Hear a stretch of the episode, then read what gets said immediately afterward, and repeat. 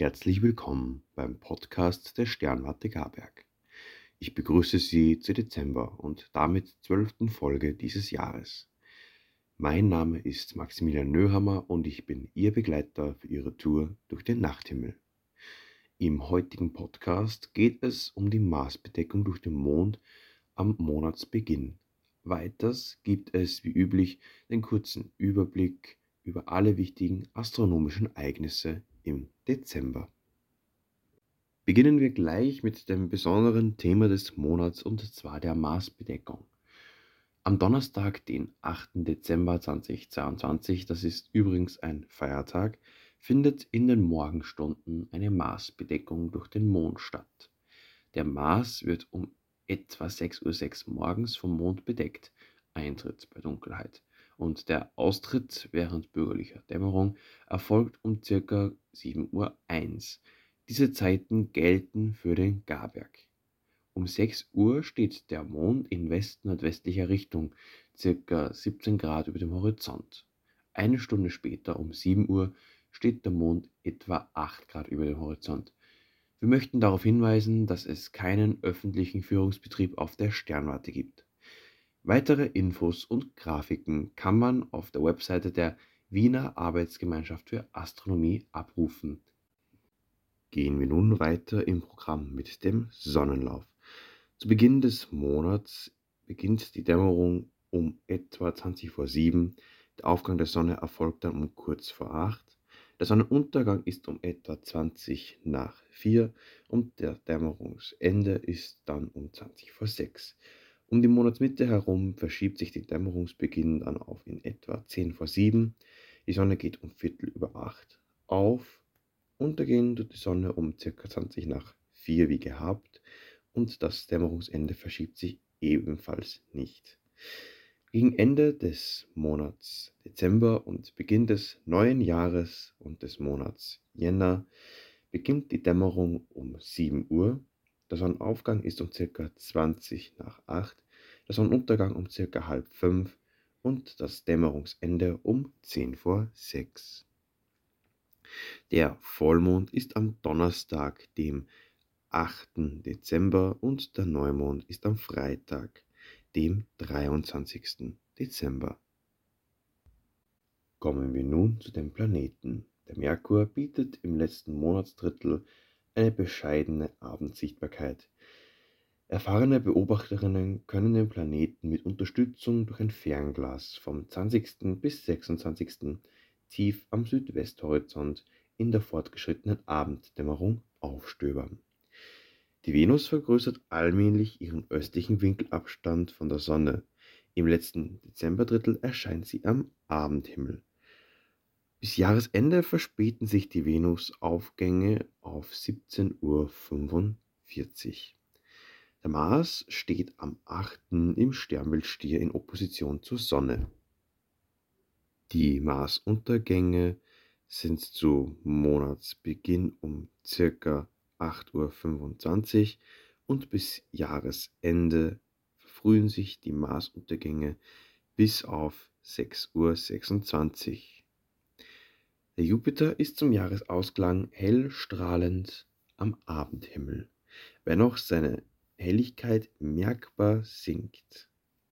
Auch seine Untergänge verfrühen sich, dann geht am 1. der Riesenplanet noch um kurz nach halb zwei unter so geht er zum Neujahr schon eine Viertelstunde vor Mitternacht unter. Saturn ist in den frühen Abendstunden noch am Südwesthimmel zu sehen. Er beschleunigt seine rechtläufige Bewegung durch den Steinbock.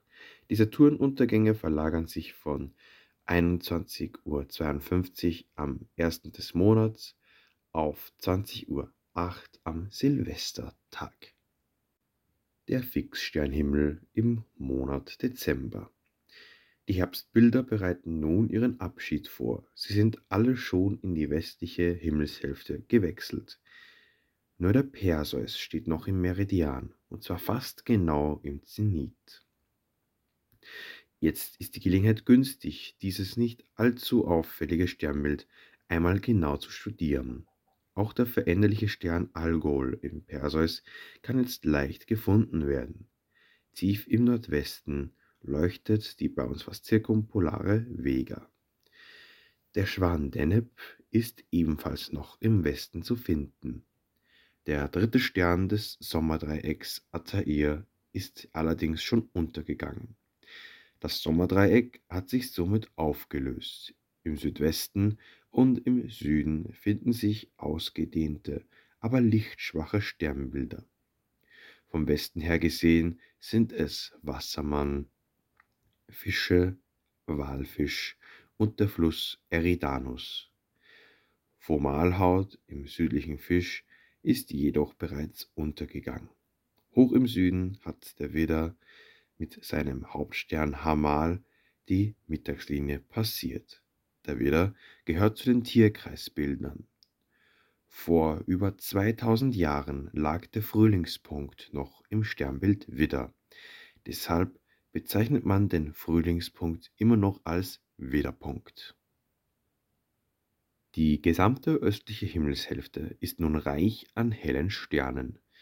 Während im Westen das Pegasus-Quadrat und die Sternenkette der Andromeda noch als Herbstbilder zu sehen sind, hat am Osthimmel der Aufmarsch der Wintersternbilder begonnen.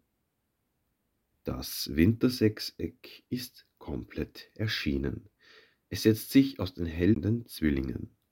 Obwohl Sirius noch tief im Südosten steht, funkelt er dennoch auffällig mit einem bläulich-weißen Licht. Sirius ist nämlich der hellste Fixstern des Firmaments überhaupt. Ein wenig westlich vom Orion scheint eine sternenleere Gegend zu sein. Hier schlängelt sich der Fluss Eridanus entlang. An unserem durch grelle künstliche irdische Lichter aufgehellten Himmel ist der Fluss Eridanus fast nicht zu erkennen. Von Mitteleuropa aus ist auch nur der nördliche Teil des Flusses zu sehen. Der Fluss Eridanus entspringt bei Rigel im Orion. Er schlängelt sich zunächst westwärts in Richtung Cetus, windet sich dann in zwei großen Bögen südwärts und verschwindet anschließend bei uns unter dem Horizont. Die alten Ägypter sahen in dem Eridanus den Totenfluss, über den die Verstorbenen von einem Fährmann ins Jenseits übergesetzt wurden. Zum Schluss möchten wir darauf hinweisen, dass seit kurzem unsere neue Sternwarten-Homepage astronomie.at online ist. Ich hoffe, Ihnen hat diese Folge gefallen. Schicken Sie gerne Ihr Feedback, Fragen, Anregungen etc. an podcast.astronomie.at. Ich wünsche Ihnen weiterhin klare Nächte. Auf Wiedersehen.